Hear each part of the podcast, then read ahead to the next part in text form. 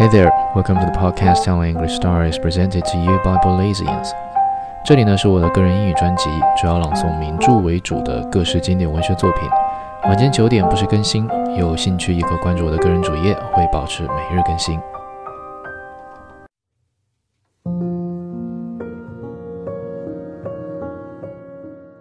The Moon and Sixpence, Volume 35. I scarcely know how we got through that day. Stroeve could not bear to be alone and I exhausted myself in efforts to distract him.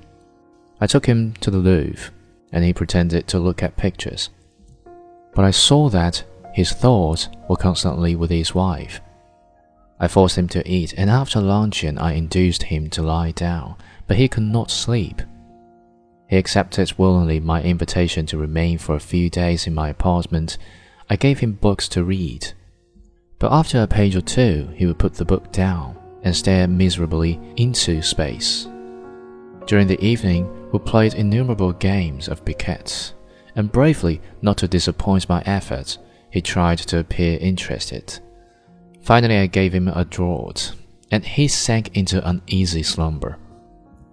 When we went again to the hospital, we saw a nursing sister. She told us that Blanche seemed a little better, and she went in to ask if she would see her husband. We heard voices in the room in which she lay, and presently the nurse returned to say that the patient refused to see anyone.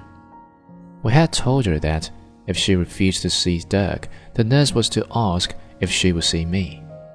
But this she refused also. Dirk's lips trembled. I did not insist, said the nurse.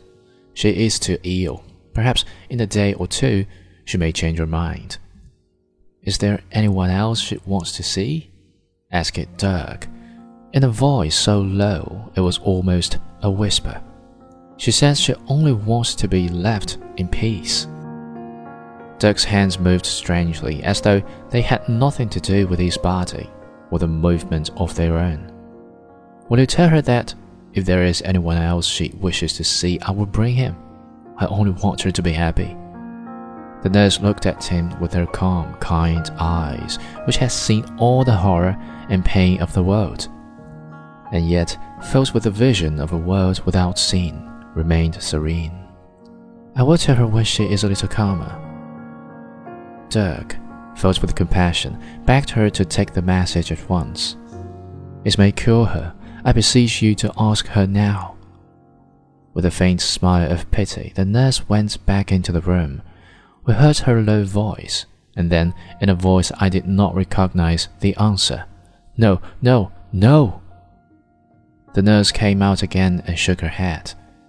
Was that she who spoke then? I asked it. Her voice sounded so strange. It appears that her vocal cords had been burnt by the acid.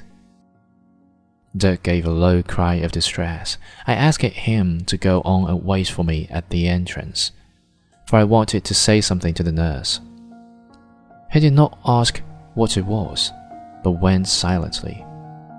He seemed to have lost all power of will. He was like an obedient child. Has she told you why she did it? I asked it. No, she won't speak. She lies on her back quite quietly she doesn't move for hours at a time, but she cries always.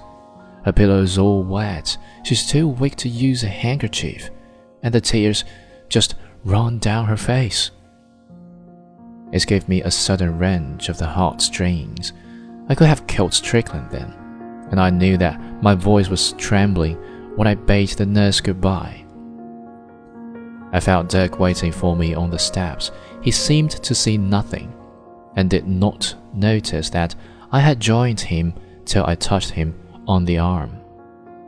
We walked along in silence. I tried to imagine what had happened to drive the poor creature to that dreadful step.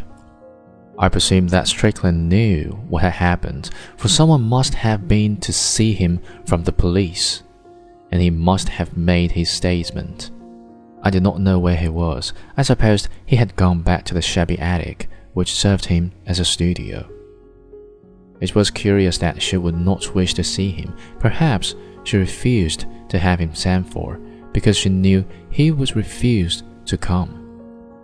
I wondered what an abyss of cruelty she must have looked into that in horror she refused to leave.